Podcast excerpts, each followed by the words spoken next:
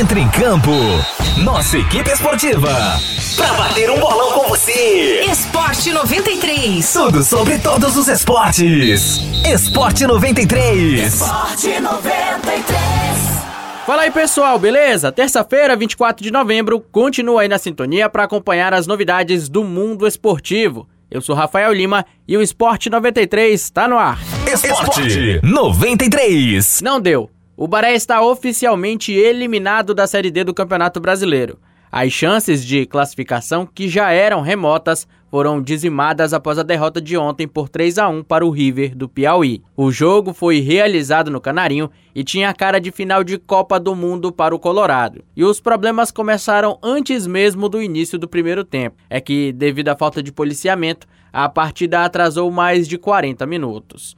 Bom, na primeira etapa, o time piauiense foi superior, colocou até bola na trave, mas não conseguiu abrir o placar.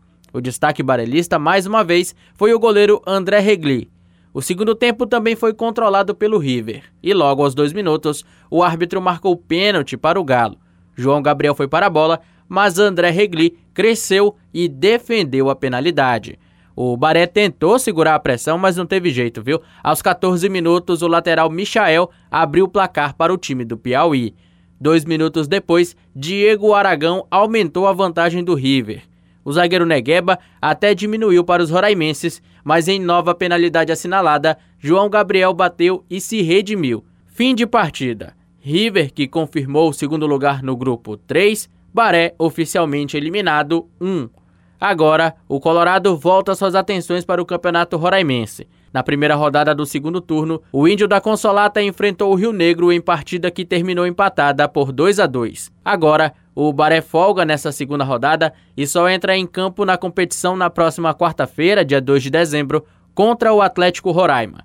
Antes disso, a equipe faz sua despedida da Série D contra o Motoclube no sábado, fora de casa.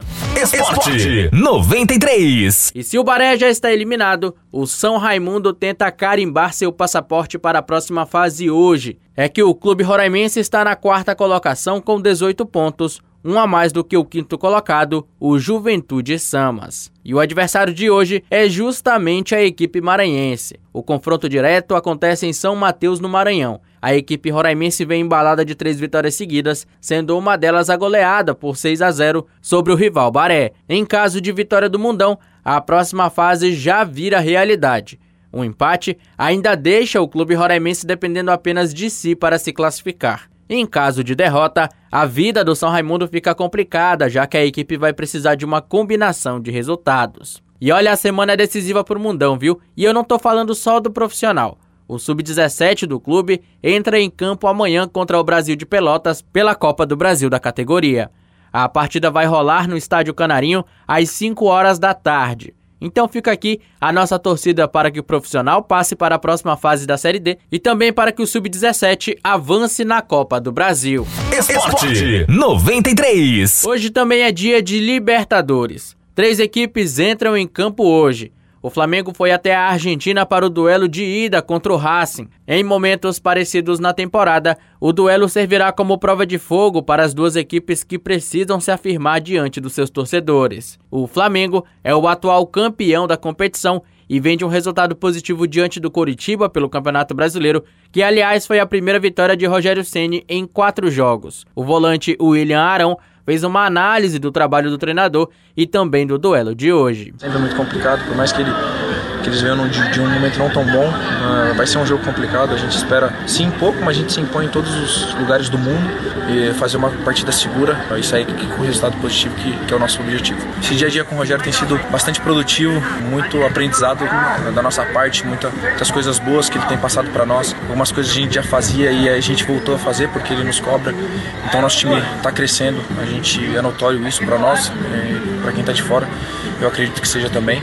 E, a gente, eu acredito que a gente está no caminho certo. Né? Essa obsessão dele pelo trabalho, pela melhora, pela perfeição, que a gente sabe que é quase impossível chegar nela, mas quanto mais a gente busca, mais a gente está melhorando. Então, a gente está no caminho certo. Para a partida de logo mais, Ceni ganhou dois importantes reforços. Felipe Luiz e Gabigol estão recuperados de lesão.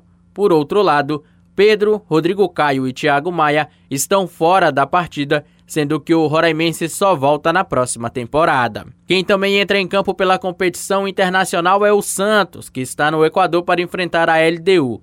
Um dos motivos de alerta para o Peixe é a força dos equatorianos na altitude de 2.850 metros de Quito. Embalada no Campeonato Nacional, a LDU chega com moral às oitavas de final da Libertadores após superar São Paulo e Binacional e avançar ao lado do River Plate no grupo da morte da competição continental. O Santos conta com seus maiores destaques na temporada para fazer o resultado positivo nesse jogo de ida.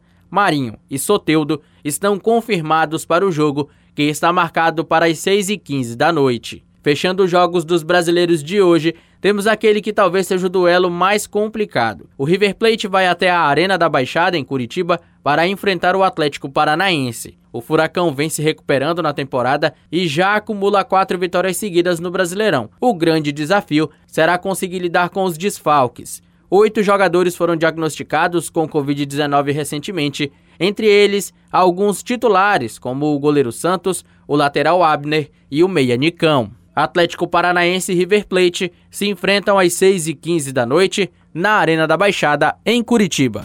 Esporte 93. Ouvinte, é isso. O programa de hoje fica por aqui, mas relaxa que amanhã a gente está de volta. Não esquece que o Esporte 93 já está disponível no Spotify e também no Deezer. É só pesquisar Rádio 93 FM RR. A produção desse conteúdo é da nossa central de jornalismo. Eu sou Rafael Lima para o Esporte 93. Esporte 93. A seleção da 93 entra em concentração. Mais informações esportivas amanhã